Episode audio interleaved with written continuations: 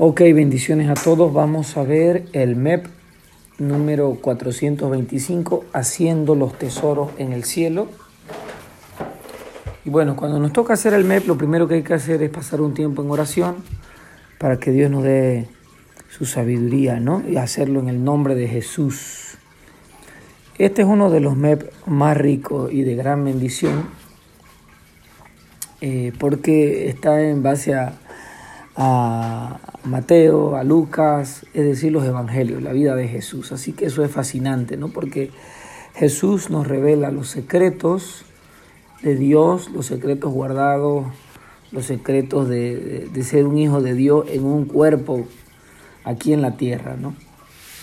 Y el pasaje se está centrando, el, el pasaje a memorizar está en Lucas 12:34 que dice, porque donde esté vuestro tesoro, allí también estará vuestro corazón. Entonces, es importante ver qué pasajes hay antes y después. Entonces, el, contexto, sus antecedentes, cuando Jesús está hablando sobre esto, antesito de hablar donde esté vuestro tesoro, estará también vuestro corazón, está hablando sobre el afán, una vida de afán, de, de desear y no alcanzar, quiero ser más alto, quisiera verme más esbelta, la ropa que me gusta. Pero después Jesús de decir, donde esté vuestro tesoro, allí estará tu corazón, también está diciendo, no hay que ser un siervo negligente. No significa que vamos a esperar todo del cielo, hay que ser un siervo fiel y diligente. Mateo, que es la perspectiva, otra perspectiva, es la perspectiva, Lucas es un médico, Mateo es un cobrador de impuestos. Eh, Mateo lo tiene de primera mano el mensaje. Lucas es el médico que trabajaba con Pablo, así que él hace una recopilación de los acontecimientos, pero Mateo convivió con Jesús. Y Mateo nos dice que antes de que Jesús diga esta frase tremenda, donde esté vuestro tesoro, allí estará vuestro corazón, él nos dice que eh, ¿Qué, qué, cosas que hay que hacer en secreto? ¿no? Nos dice, las cosas que hay que hacer en secreto son la limosna, la oración y el ayuno. Y ahí entra, porque de donde esté vuestro tesoro, ahí estará vuestro corazón. Y después dice, cuiden sus ojos, sus ojos están bien, todo su cuerpo va a estar bien. Sobre la codicia. Continúa diciendo, eh, no se puede servir a dos señores, a Dios y a la riqueza, ¿no? No se puede amar a Dios y a la riqueza. Hay que amar a uno. Hay que amar a uno. Y después continúa hablando sobre el afán y la ansiedad. Entonces estos son temas muy importantes porque tienen que ver con nuestras finanzas. ¿no? Entonces, y aquí el Señor hace un paralelo muy interesante y dice, eh, no hagáis tesoro en la tierra, sino hacedlo en el cielo. Entonces, debemos recordar que el desafío es la temporalidad y la eternalidad. Entonces, la tierra es temporal para nosotros. El proceso en la tierra, aunque eh, luego de la segunda venida del Señor también pasaremos tiempo en la tierra, pero ya ese es el reino de Cristo, los tesoros en el cielo.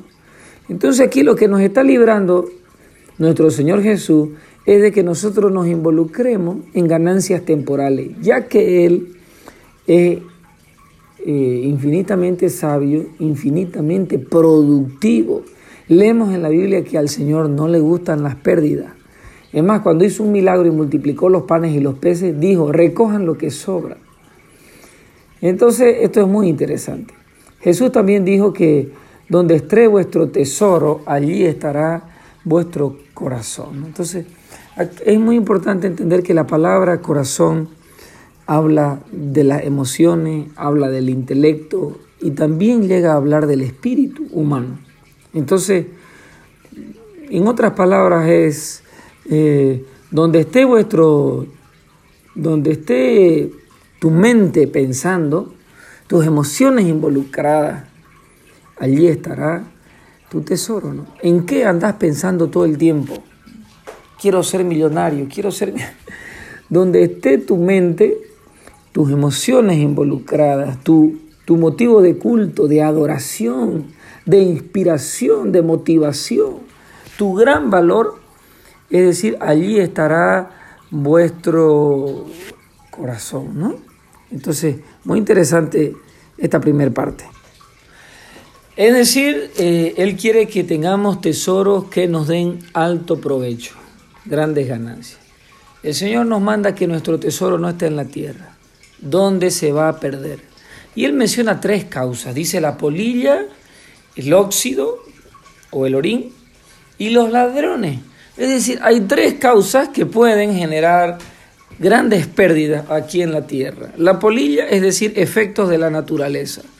Vos construís y construís, de repente viene un tornado, viene un terremoto, se perdió todo. El orín, la corrosión, eh, las devaluaciones sobre las monedas, y podríamos hablar de las devaluaciones económicas y los ladrones como efectos sociales. Es decir, que las riquezas terrenales tienen su riesgo, su grande riesgo. No significa que tengamos que dejarlas a un lado, que las menospreciemos. Claro que no.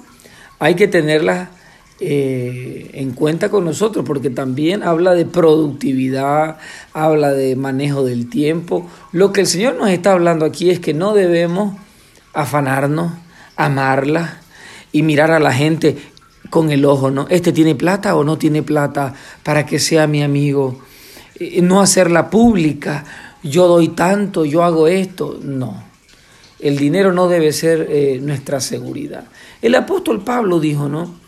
Eh, un aristócrata, el apóstol Pablo era un hombre rico, venía de familia rica, de la primera familia que fue, fueron reyes, ¿no? como Saúl, la tribu de Benjamín.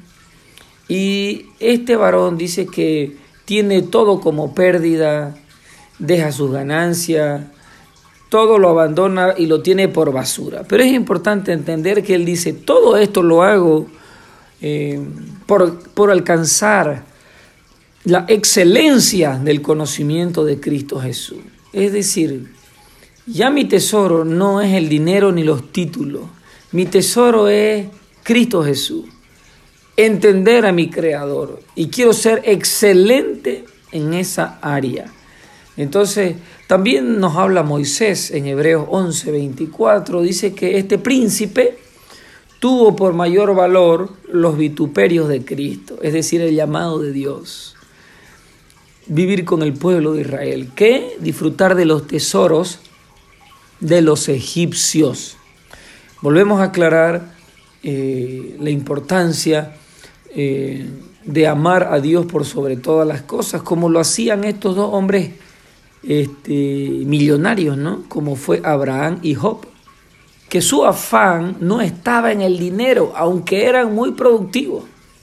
Su afán estaba en agradar a Dios, en conocerlo. Entonces, la pregunta aquí es, ¿cómo podemos hacer tesoros en el cielo? Nos plantea este nuestro MEP. Y aquí nos aclara algo muy interesante, muy, muy, muy rico, esta palabra de bendición. Y, nos dice en Mateo 10:40 que cualquiera que da algo a alguien, ¿no? Sea un profeta, sea un justo, sea uno de los pequeñitos, me gusta esa palabra, los pequeños del reino de Dios. Para mí los pequeños del reino de Dios son los difíciles de cuidar, los niños enfermos, los, que, los que padecen de alguna locura o, son, o tienen eh, alguna malformación o es decir, tienen un retraso mental, ¿no? Los, eh, pueden ser también los, los pobres, son los pequeños en el reino, los que tal vez no son fáciles de atender, pero los que los servimos a ellos tenemos nuestra recompensa. También este pasaje o este me menciona Hechos 10.1 a un centurión, eh, soldado romano, que está a cargo de 100 soldados, como un capitán, digamos, un hombre de mucho valor, y dice que este hombre hacía limosna y era un hombre de oración. Y un ángel se le aparece, ¿no? Hechos 10, 1 al 4. Entonces era un hombre que eh, hacía limosnas al pueblo de Dios, servía al pueblo de Dios, ayudaba al pueblo sometido. Y Dios se le aparece, ¿no? por un ángel y le dice, tus oraciones y tus limonas han subido a memoria de Dios. ¡Wow! Quiere decir que él está haciendo tesoros en el cielo, aunque ejercía muy bien su profesión aquí en la tierra también. Pero su foco estaba en su creador. En otra, en otra ocasión, también en Mateo 12, 41, de una manera interesante, Jesús en el templo se pone a, a mirar cómo ofrenda la gente. Es decir, si Jesús lo hizo en la tierra, lo hace en el cielo. A Él le interesa cómo damos. Y dice que miraba cómo el pueblo echaba dinero. Y muchos ricos echaban muchísimo dinero. Es decir, que a veces nosotros podemos creer que si ponemos más dinero, nuestros ojos están más en el cielo. Pero la verdad es que como el contexto de Mateo nos dice que debemos dar en secreto y no llamando la atención, eso nos quita el premio. Entonces, eh, aparece una viuda pobre que echa dos monedas. Y Jesús dijo, esta dio más que todos ustedes. Porque ustedes dan de lo que les sobra, ella dio todo lo que tenía. Es decir, que valora sin duda la ofrenda de corazón y la ofrenda que está planeada, no de lo que nos sobra. Esta mujer se arriesgó con esta ofrenda, involucró su corazón y le contó como ganancia en el cielo. Fue menor la cantidad, pero la actitud fue correcta. Después hay otro, otro siervo, un siervo centurión, de Lucas 7, 1 eh, al 10, otro centurión, otro capo del ejército romano,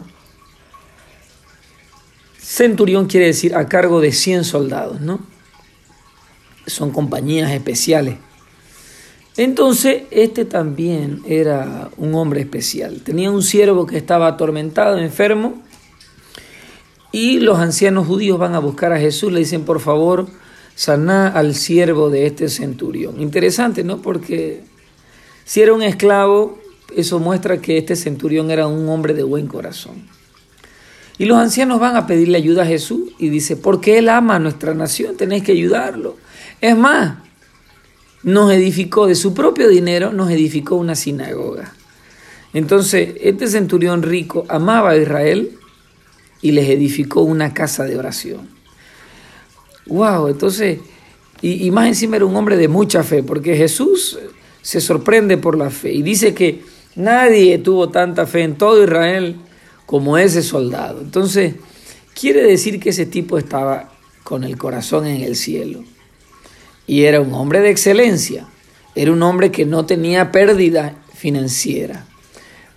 Ok, podemos nosotros primero compartir todas estas historias sin la necesidad de sacar conclusiones. Las vamos compartiendo a nuestros hermanos y de repente hacemos cuatro preguntas que nos van a llevar a las conclusiones. La primera pregunta es, ¿hay algún pecado aquí que evitar? ¿Cuál sería el, error a evitar? El, pecado, eh, el, el error que nos va a llevar a la pérdida de tesoros terrenales y celestiales.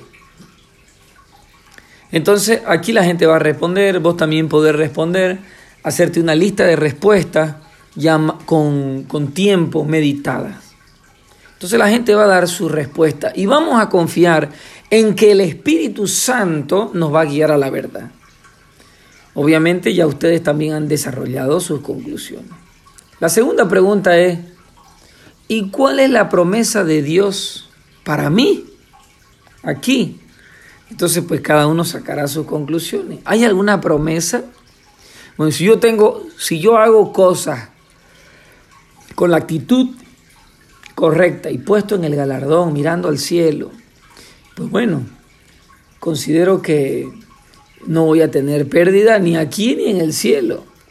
Y, no voy a vivir afanado y bueno, van a salir las conclusiones ¿no? de la ganancia terrenal y, de lo, y de lo que Dios tiene para mí. ¿no? Dios le da más al que siembra y pan al que come. ¿okay? Entonces la tercera pregunta es, Ok, entonces, ¿cómo debería ser un discípulo de Jesús? Y ahí salen las conclusiones, ¿no? Ok, un discípulo de Jesús debería ser generoso en esto, en esto, en esto. debería ser un hombre flojo que vive de oración. No, debe ser un hombre excelente que trabaja, pa, pa, pa, pa, pa, pa, pa. Ama a Dios, no ama a la riqueza, pero bueno, es responsable. Y la última pregunta, la pregunta cuatro, entonces, ¿qué decisión voy a tomar? ¿Qué decisión tomaré? Y ahí pues cada uno hay que hacer participar a todos, sobre todo en esta última pregunta. ¿Qué decisión vas a tomar después de los pasajes que hemos leído? Entonces pues cada uno participará, ¿no?